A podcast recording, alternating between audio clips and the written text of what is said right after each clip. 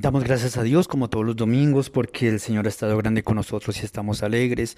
El solo hecho de escuchar eh, esta reflexión ya nos hace tomar conciencia que hemos logrado llegar a otra semana más. Y en medio de las dificultades que hemos vivido, en medio de los momentos difíciles, de los obstáculos, pues los hemos superado y aunque hay quien a una vez residuos de, de tantas cosas que quisiéramos dejar atrás, pues seguimos adelante.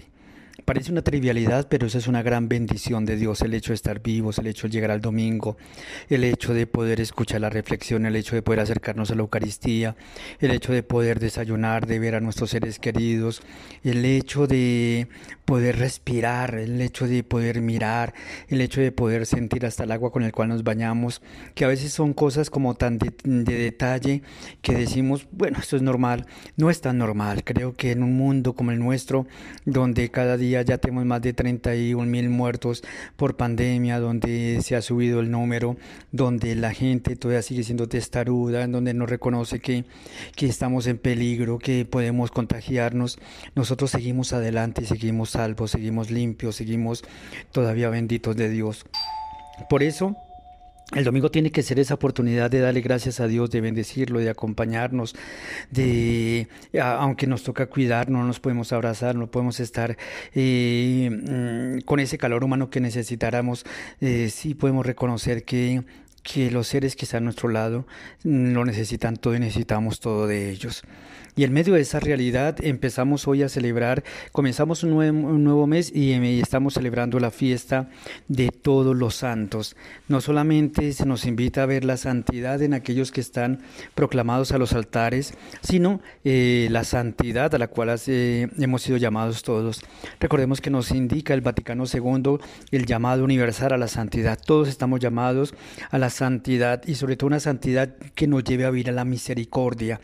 La santidad eh, no solamente es San Francisco de Asís, no simplemente esa es la comunión de los santos, pero ese es el llamado universal para que todos alcancemos la santidad, que no es alejarnos del mundo, sino ser capaces de eh, impregnar el mundo de la presencia de Dios. Por eso nos antecedía esta fiesta ese mandamiento fundamental llamarás al Señor con toda tu mente, con todo tu corazón, con todo tu espíritu.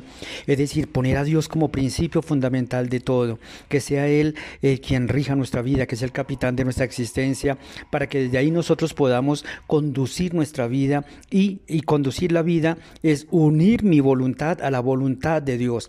Esas dos voluntades que ninguna aniquila la otra. Dios no aniquila mi voluntad, ni yo me pongo me me pongo sobre la voluntad de Dios, sino que la voluntad de Dios entra en mí y me va guiando, me va acompañando y me va enseñando cómo vivir. La santidad no es eh, estar alejado de la comida, estar alejado del mundo, no.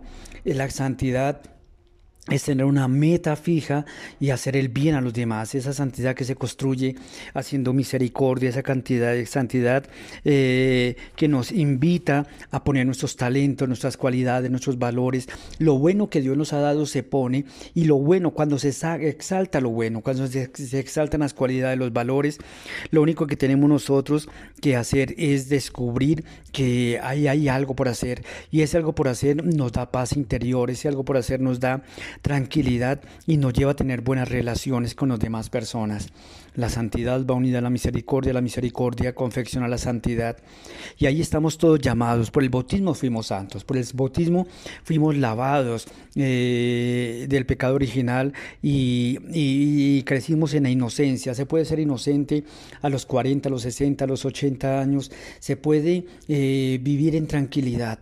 Es verdad que el mundo es turbulento, es verdad que hay problemas, es verdad que hay momentos difíciles, pero también es verdad que el Señor es algo tan maravilloso en nuestra vida que nos enseña también a construir un mundo diferente. Y por eso nos recuerda que existe la asamblea de los santos que están en el cielo, pero que se, se convierten para nosotros en referentes. Si Francisco pudo, si Santo Domingo pudo, si Madre Teresa pudo, si San Juan Pablo II pudo, nosotros también podemos. ¿En qué consiste entonces? En hacer obediente nuestra vida, ser obedientes a la voluntad de Dios, a la palabra de Dios, vivir como dice San Pablo, no soy yo, es Cristo quien vive en mí. Y entonces cuando empiezo a ver esta dimensión de la vida divina, empiezo a ser dichoso, como nos dice el Evangelio. Dichoso porque he aprendido no a, no ser eh, un agachado ni a subyugarme, sino a descubrir que tras de los dolores siempre hay algo más hermoso detrás, que detrás de cada obstáculo hay un campo maravilloso por conquistar. Cuando tenemos una visión diferente del mundo, cuando tenemos una, una capacidad de ver lo del mundo construido desde, desde los detalles, cuando somos capaces de ver lo bueno en medio de lo negativo, cuando somos capaces de, tener metas fijas en la vida y la meta es cada día parecerme más a Él, al Santo de los Santos, a Cristo, mirarlo a Él y ser como Él. Nuestro anhelo tiene que ser constantemente parecernos cada vez más a Él desde nuestras cualidades, desde lo que cada uno es, desde lo que cada uno posee. Y entonces ahí alcanzamos y deslumbramos la santidad. Y esa santidad del mundo hoy necesita santos.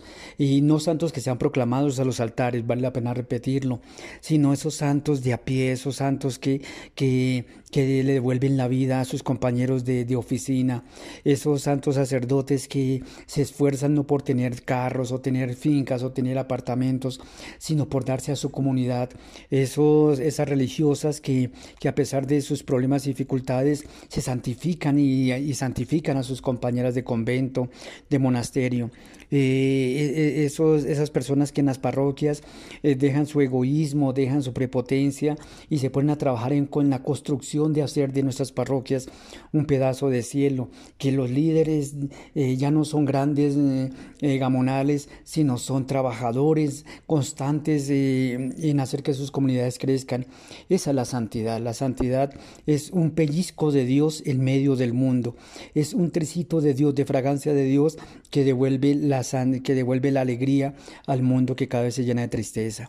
Recordemos, no estamos hablando hoy simplemente de los santos que están en el cielo, sino tanto santo que se va fabricando en, en esa tierra y ese llamado fundamental a nosotros alcanzar ese ideal. La santidad no es alejada de nosotros, la santidad es una invitación que Dios nos hace todos los días. Recuerden, no se amarguen la vida, sean felices.